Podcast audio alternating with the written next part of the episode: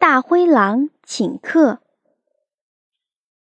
森林里住着大灰狼、小狐狸和老熊，他们都是很要好的朋友。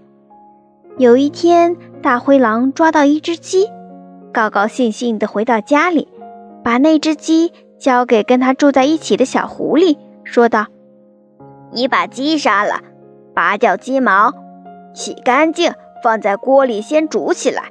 我要去请老熊来一起吃鸡。”大灰狼交代完，就去请老熊了。小狐狸按照大灰狼的话，认真的在家里烹饪呢。可是等他在家里把鸡煮熟了，馋得直流口水。好香啊！这该死的大灰狼怎么还不回来？再不回来，我可要先吃了。说完，又吞了吞口水。他实在忍不住了。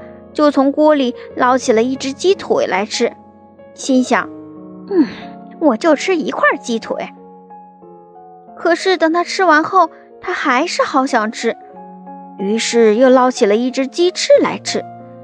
吃完了还想吃，吃完了还想吃。不一会儿，一只鸡全让狐狸吃完了。大灰狼回来了，问小狐狸。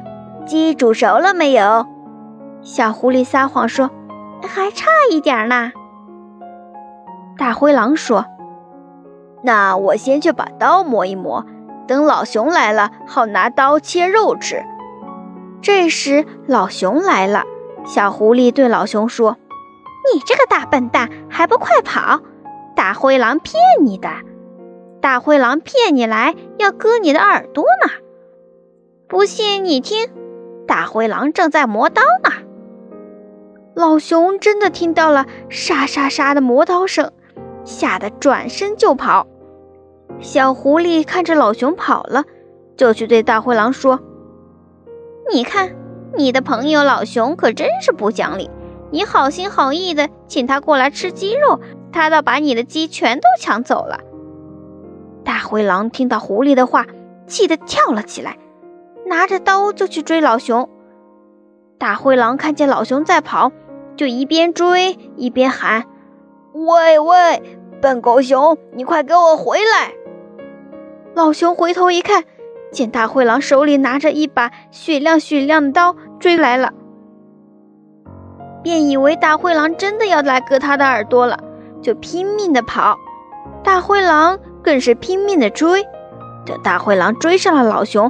一把揪住他，问老熊：“你为什么要抢我的鸡？”